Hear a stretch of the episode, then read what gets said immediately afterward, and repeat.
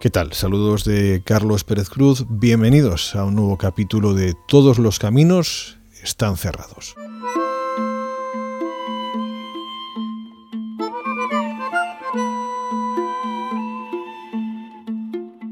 Hoy conversación con Sergio Gianni, miembro desde 1992 del Alternative Information Center, Centro de Información Alternativa una organización que se postula como promotora de la justicia, la igualdad y la paz para palestinos e israelíes. Organización con dos sedes, una a cada lado de la línea verde, una en Jerusalén Occidental, la otra en la localidad palestina de Beit Sahur.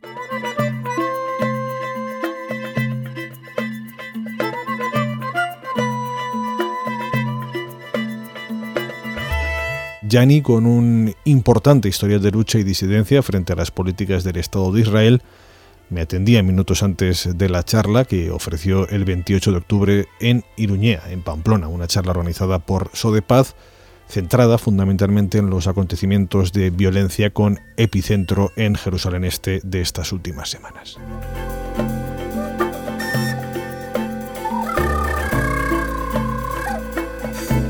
En los minutos previos antes de, una charla que va a ofrecer Sergio Yanin Pamplona, director del Alternative Information Center. ¿Qué tal, Sergio? Bienvenido.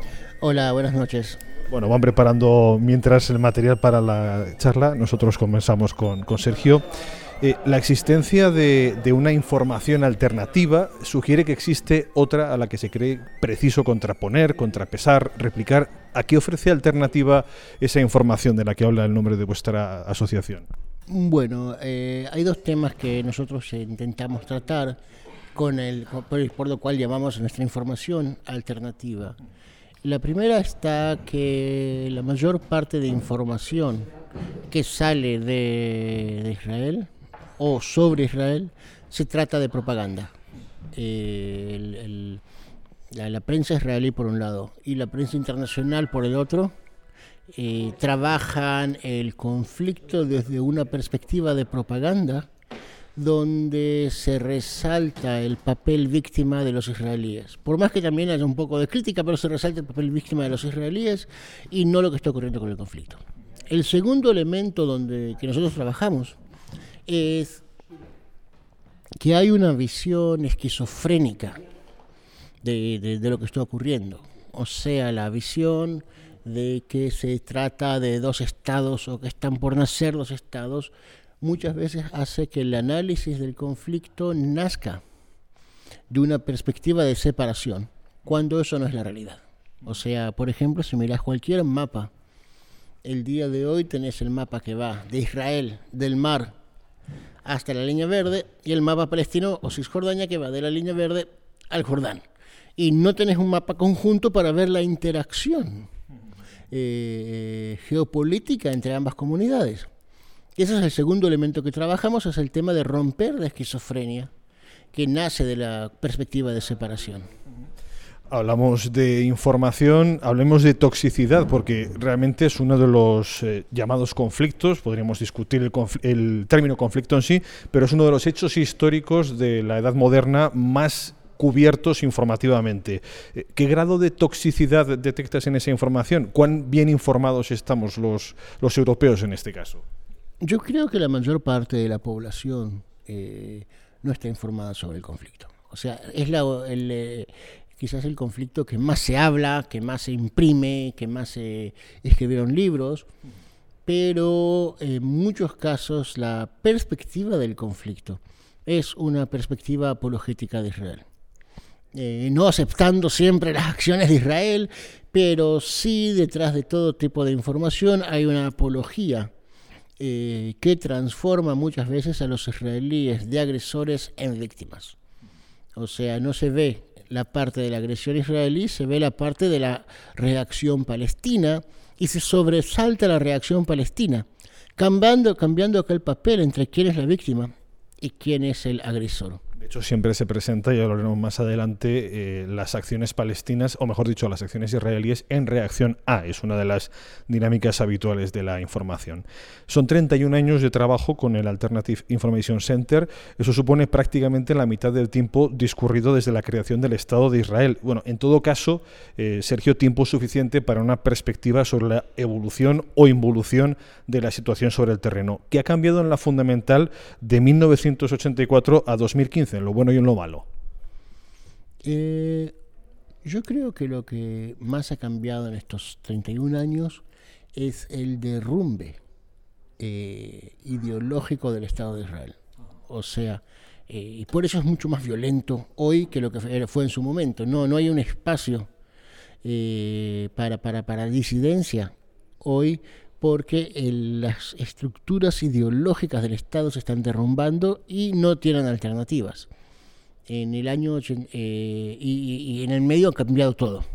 O sea, si vamos de una pre-intifada en el 84 eh, con un nivel limitado de represión, eh, con dos sociedades que se encontraban más o menos al mismo nivel socioeconómico, pero sí con la ocupación. O sea, no estoy negando la ocupación, ni tampoco estoy transformándolo en un paraíso. Pero si vamos de aquel lugar al día de hoy, lo que hoy tenemos es una sociedad palestina eh, totalmente encarcelada, encerrada, empobrecida, eh, destruida de cierta manera. O sea, se han impuesto medidas de destrucción y se ha impuesto una política eh, eh, de control social, que yo lo empiezo a llamar, que es la tanatopolítica. Hacer sentir a los palestinos en todo momento del día que se encuentran a dos minutos de la, de la muerte. No es matar, es crear el sentimiento que estás a dos minutos de la muerte y crear con eso el control social. Esto explicaba muy bien Yehuda Saúl de Breaking the Silence, ¿no? Hacer la presencia, notar la presencia, ¿no? En el caso de, de Cisjordania del ejército, siempre presente, en el caso, por ejemplo, de Hebrón en particular, como caso muy especial. Claro, no solamente la omnipresencia militar como forma de control, sino la omnipresencia de la muerte. El día de hoy, cualquier civil o soldado israelí puede matar a cualquier palestino y el palestino va a ser visto como un terrorista. O sea, no es, eh, es la omnipresencia ya no del ejército, que es lo que habla, de lo cual habla Yoda Shaul, sino que es la omnipresencia de la muerte. Hemos visto, está la muerte del soldado que dispara, está la muerte de la persona eh, que fue sofocada por gases lacrimógenos y no puede llegar al hospital. Eh, y hemos visto ya tres personas en estos últimos días que han muerto así. Eh, o sea, crear una omnipresencia de la muerte como elemento de control social. Pero ahí lo que ocurre está que cuando la gente ya convive mucho tiempo con la muerte, se acostumbra a la muerte, y ahí nacen los ataques que son suicidas. Ya sea inmolarse, que no lo tenemos hoy, o ya sea sacar un cuchillo e intentar acuchillar un policía. Sí, porque son conscientes de que de ahí no salen vivos, como se ha demostrado en, eh, todas estas semanas. Eh, el Alternative Information Center tiene dos oficinas, una en Jerusalén Oeste, otra en la localidad palestina de Beisahur. Calculo unos 10 kilómetros en línea recta entre ambas oficinas. ¿Cuál es la distancia hoy entre palestinos e israelíes en términos de percepción de la realidad? Palestinos e israelíes viven dos realidades totalmente diferentes. Eh, y, cuando más te alejas de Cisjordania, la realidad va cambiando. Tel Aviv es eh, la ciudad de la fiesta, eh, para la cual la, ocupación no existe, pero para los palestinos la ocupación es una realidad cotidiana, la muerte es una realidad cotidiana, la opresión es una realidad cotidiana. Intentaron crear una segunda ciudad fiesta, Ramala, pero eso fracasó, obviamente fracasó y entonces nos encontramos hoy frente a estos choques. La ocupación continúa su imparable, imparable su curso. Existe una violencia cotidiana de la ocupación, la de la disposición de tierras, la quema de olivos, el derribo de viviendas, la humillación en checkpoints, la de ejecuciones extrajudiciales, incursiones militares nocturnas en pueblos y casas, etcétera. Y existe una violencia puntual que es la de la resistencia palestina con sus picos y sus valles. Eh, solo el estallido puntual de esta última implica la activación de los resortes informativos que siguen casi sin excepción, como hablábamos antes, la misma lógica El palestino ataca, el israelí se defiende. Es un relato envenenado. El, relato mediático e, es problemático. Es problemático, como ya lo habíamos dicho, ya que el relato es apologético, el relato eh, pone, contrapone civilización y barbarie, el Estado de Israel como Estado occidental y los palestinos como la barbarie. Eh, hemos visto ya, por ejemplo, hoy un artículo de Bernard Henry Levy en, eh, en El País, ¿no? Que, que, no cuenta una historia, sino que relata una, visión imaginaria de la realidad que también se transforma en un elemento de opresión de los palestinos. Eh, un palestino que se resigna estoico ante la imposibilidad de su vida siempre va a despertar mayor simpatía que el que se levanta una mañana, coge su coche y atropella a un israelí o intenta acuchillarlo. Con la violencia, el palestino pierde. Con el pacifismo, el palestino pierde. ¿Qué le queda al palestino? Bueno, el, juego fue construido de tal manera que no importa cuáles son las cartas, el palestino pierde. Eh, en eso ha nacido en ese contexto, ha nacido la campaña de boicot, desinversiones y sanciones, como un instrumento que redivide las barajas. En este momento el boicot, creándose una alianza internacional e internacionalista, rompe el juego del palestino pierde porque la sociedad civil se concientiza y empieza a demandar cuentas a Israel. Y ahí vemos que eh, eh, lentamente las cosas están cambiando. Eh, ¿Es factible ese BDS sin el soporte de la política, como ocurrió en el caso de Sudáfrica? por supuesto que tenemos, por eso hablamos de boicot, que es el elemento civil, popular, las sanciones ya es elemento de las instituciones políticas y ya viene a ser la Unión Europea, ya viene a ser el Estado, ya viene a ser la región, ya viene a ser el pueblo, la ciudad. El, eh, se puede, o sea, estaba hasta acá la iniciativa de ciudades libres de apartheid. O sea, todo, cada, cada uno de esos elementos contribuye eh, a, las sanciones contribuyen a romper el muro de impunidad. Y el tercer elemento es el elemento eh, económico, que son las desinversiones, es que, que, las que las compañías dejen ser, de ser cómplices en las acciones israelíes, en las acciones del apartheid. E, por esa razón es que eh, el, el, BDS es un elemento importante, central a la resistencia palestina y central para cambiar el juego donde siempre el palestino pierde. ¿Y estás de acuerdo con los postulados genéricos del BDS o tienes tus propias apreciaciones? Porque siempre hay puntos de vista, claro. Mm, el, bueno, el, el, BDS eh, es un movimiento que nace de la movilización de, la sociedad civil palestina, un llamado a la, a la opinión pública internacional. Pero los comités BDS locales, cada uno actúa según su entendimiento. El BDS no es lo como era en su momento un comité central que dice ustedes hagan A o B. Y no, no, no, es cada comité local que elige cómo y cuándo lleva adelante acciones. Y hay algunas acciones que son más grandes, algunas acciones que son más pequeñas, pero también hay acciones que dentro del movimiento internacional están discutidas, o sea que entran o no entran en el BDS. Pero eso son cuestiones de los comités locales, de los comités nacionales, no es un movimiento centralista.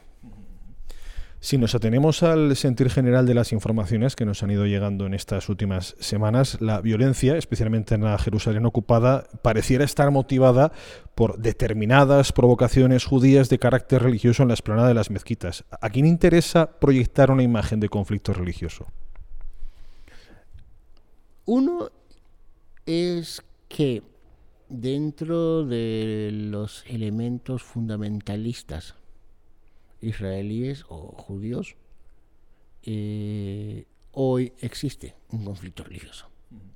Y eso podemos ver personas que ya, ya no tienes que ser religioso para, ser, para, para, crear o para creer o para desarrollar el conflicto religioso. El propio Henri Levy, francés, él ve el conflicto religioso. Él ve el conflicto en Palestina como parte de un conflicto global contra el Islam.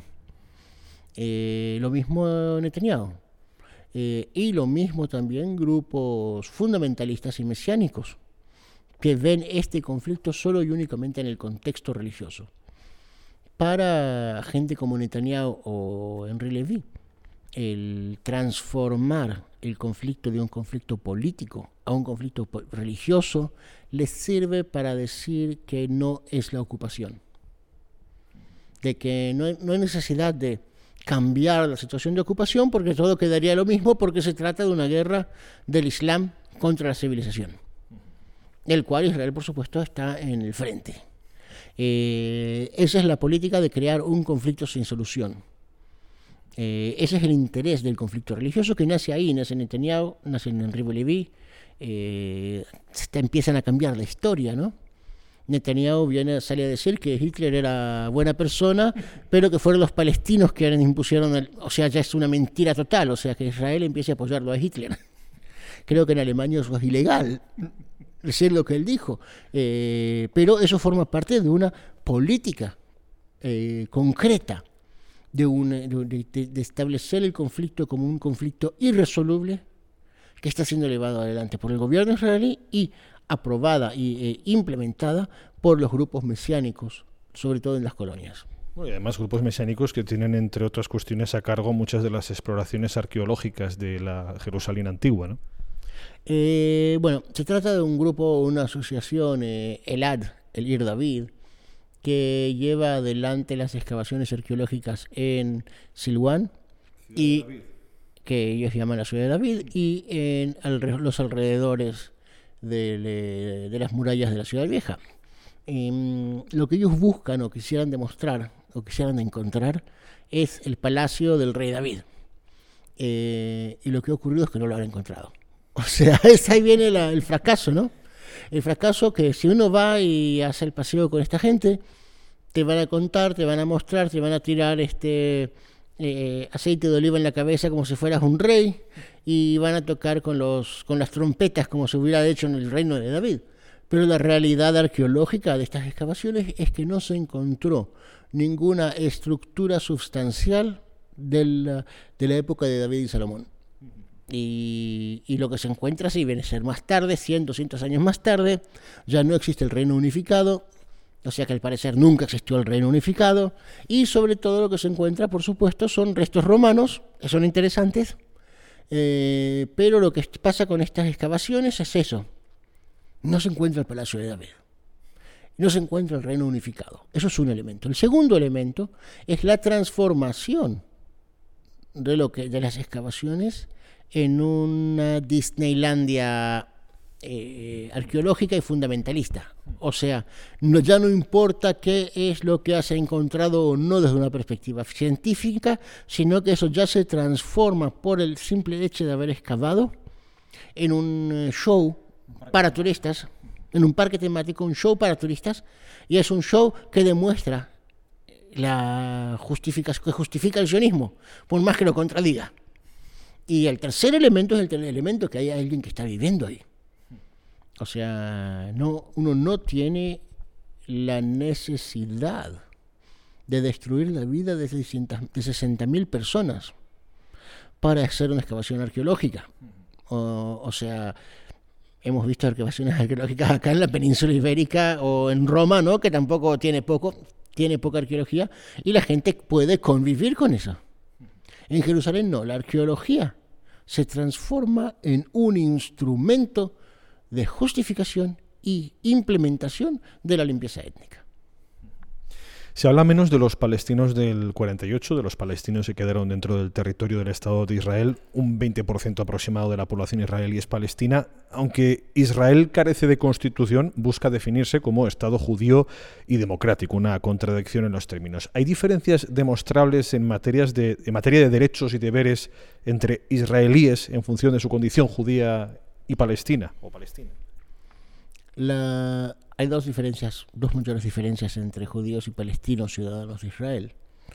Eh, una, tres diferencias, mejor dicho. La primera es la distribución de los bienes del Estado, ya sean tierras, ya sean la redistribución de impuestos, de qué manera los impuestos retornan al ciudadano. Eh, en todo eso vemos una total eh, segregación de los palestinos ciudadanos de Israel. Eh, esa es la primera y la mayor diferencia. Y esa es la diferencia legal. O sea, si bien Israel siempre hace hincapié en los derechos políticos, que dentro de todo están más o menos garantizados, y digo más o menos, ahora lo explicaré, eh, eh, a nivel legal la diferencia entre palestinos e israelíes está en la distribución de bienes del Estado y la redistribución de impuestos, que ahí ya tenemos una diferencia gigante. Y ahí está la parte Eh, ahí está la diferencia ¿no? entre vivir entre una ciudad de más o menos cómoda a vivir en una favela. El, el segundo elemento es el elemento del racismo popular e institucional, que ya no es legal, pero un palestino ciudadano de Israel tiene que convivir toda su vida en un entorno racista, en un entorno segregatorio, en un entorno que supone que el simple hecho de que esta persona esté viviendo o esté viviendo ahí o pueda trabajar ya es un favor que le están haciendo. Y el tercer elemento es el, el elemento que el Estado ve en el palestino eh, ciudadano de Israel un enemigo permanente, no en un ciudadano, sino un, en un enemigo, que por más que tenga derechos, sigue siendo enemigo. O como lo dijo un ex eh, dirigente del Shin por más que actúen en forma legal, siguen siendo sospechosos. De hecho, pasó en las últimas elecciones Netanyahu llamando a última hora al voto para, bueno, pues movilizar ante un presunto, una presunta movilización masiva del voto árabe, ¿no? Eh, claro, en forma, o sea, Netanyahu apeló al racismo popular, justamente para eso, eh, para, para poder conseguir más votos, diciendo que los árabes están subiendo los autobuses para votar, como si el, el simple hecho de votar no sea un derecho en una democracia no quisiera la participación activa de sus ciudadanos, como si estuviera haciendo un crimen por el simple hecho de votar. Eh, por supuesto, pero yo estoy hablando de una persecución política permanente por parte de los servicios de seguridad a cada palestino eh, activo. O sea, ya sea en un comité de estudiantes en la universidad eh, y, o ya sea en un partido político. El palestino es siempre sospechoso, el palestino es siempre enemigo. Es raro, muy raro, ver a los palestinos opinar en medios internacionales de comunicación. Es frecuente, muy frecuente, que los israelíes críticos con la ocupación, en mayor o menor grado, ocupen ese espacio de opinión. Como si los palestinos carecieran de, autoridad para opinar, explicar, difundir su propia perspectiva sobre algo que ellos padecen. Bueno, esa es la culpa de los medios. Eso es la culpa de los medios y los medios tienen que hacer su esfuerzo profesional, ¿no? hay cientos y hay miles de palestinos muy elocuentes, capaces, de explicar muy bien eh, su opresión, capaces de dar un muy buen resumen de su realidad, eh, pero de vuelta volvemos a esa perspectiva un poco viciosa de la prensa internacional de dar más credibilidad al israelí, y ese es el error. Al hilo de esto, y en vista de que realmente el grupo de voces israelíes contrarias a la ocupación parece francamente minoritario, ¿no tienes la sensación de que el papel de quienes jugáis ese juego crítico a las políticas de Israel termina también de alguna forma siendo utilizado por el propio Israel para lavar su imagen como Estado democrático? Eso fue en un pasado. En un pasado, eso que, sobre todo cuando en gobiernos laboristas la mera existencia de una oposición de izquierda, que más o menos existía, que hoy ya no existe, eh, era visto como un ejemplo de, de, la democracia israelí. Como yo te había dicho antes, el, eh, el régimen sionista está en crisis. Y por lo tanto, las propias voces críticas dentro del Estado se han transformado en un peligro para el Estado. Eh, grupos como Breaking the Silence o Peace o hasta Peace Now o Aguachelem. Y por lo tanto el Estado está haciendo esfuerzos para suprimirlos. O sea, el, Estado frente a su crisis ideológica. Por más que parezca que el Estado es muy fuerte, pero no.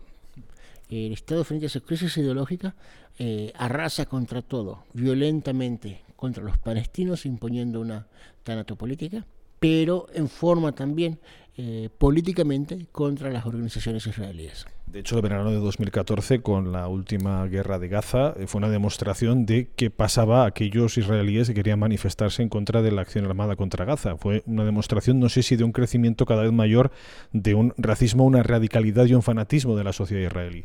Bueno, lo que vimos en el 2014 es una continuidad ¿no? que estamos viendo ya desde la, la guerra del Líbano eh, es una continuidad de, ataques contra los diferentes grupos de izquierda que se van eh, achicando.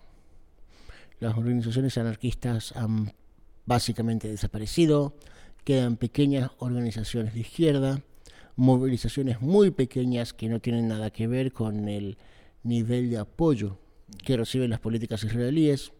O sea, la izquierda israelí se ha transformado en un evento marginal. En vuestra página web se puede leer la AICE cree que una paz justa y duradera solo puede basarse en el final de la ocupación colonial israelí, asegurando el derecho del pueblo palestino a la autodeterminación y el derecho al retorno de los refugiados. Solo una paz justa en este sentido, fundamentada en la ley internacional, puede garantizar los derechos tanto individuales como colectivos de palestinos e israelíes. Eh, ¿Cuáles de esos objetivos son factibles y cuáles utópicos? Yo pienso que en este momento cualquier tipo de eh, esperando una resolución del conflicto es utópica. Eh, la violencia se ha transformado en el pan nuestro de cada día. Pero si dejamos de creer en los sueños, ¿qué nos queda? ¿Qué nos queda sino el tema no solamente de soñar un futuro posible, alternativo, y, sino también de luchar por él? Claro, se suele hablar mucho, se discute la viabilidad de un Estado palestino. Quienes hemos estado en el terreno vemos que es prácticamente imposible a día de hoy, sobre todo por la presencia de colonias en Cisjordania. ¿Es viable un Estado único pero democrático? Yo no sé quién es viable. Lo que yo sé que un Estado o dos Estados son imposibles mientras el régimen israelí siga en pie. Si no hablamos de un cambio de régimen en Israel la transformación del régimen israelí de un régimen sionista a un régimen democrático, un régimen de una persona, un voto, un régimen de igualdad de derechos, ni uno ni dos estados son, son viables. O sea, el primer paso es una que es parte de esta lucha y por eso nosotros hablamos de corresistencia. Hablamos en el AEC, parte de esta, de esta lucha, parte de la necesidad de un cambio de régimen en Israel y por lo tanto es una lucha conjunta, una lucha palestina-israelí e internacional por eso en vez de, coexistencia, nosotros hablamos de corresistencia, porque tenemos, los palestinos están en su lucha contra la ocupación, contra el apartheid. Nosotros estamos en la lucha contra el régimen en sí. Sergio, un poco de memoria personal. ¿Cómo y cuándo llegas y por qué a, Israel? Bueno, yo llegué a los 12 años, en el año 79, eh, después que a mis padres, que, que fueron militantes durante eh, en Argentina eh, durante la dictadura les avisaron que o que se van o que los matan. Eh, así que se fueron escapando, se llegaron a Israel, crecí en un kibutz y ya desde los 19 años que soy militante en diferentes formas contra la ocupación y contra el colonialismo. ¿Hubo un momento en el que fuiste consciente de esa realidad y te cambió la perspectiva o ya desde un primer momento percibiste el, dibujo de la realidad? Mm, bueno, mi primera eh, acción, viendo la ocupación, viendo la guerra del Líbano, la primera, eh, fue ser objetor de conciencia. O sea, empecé el eh, servicio militar y, más tarde me, hice, objeción de conciencia, estuve preso cuatro veces diferentes, estuve en pelotones de, de, punishment, de pelotones de castigo y todas esas cosas. Eh, y, así que mi primer acto político fue la objeción y de ahí seguimos avanzando.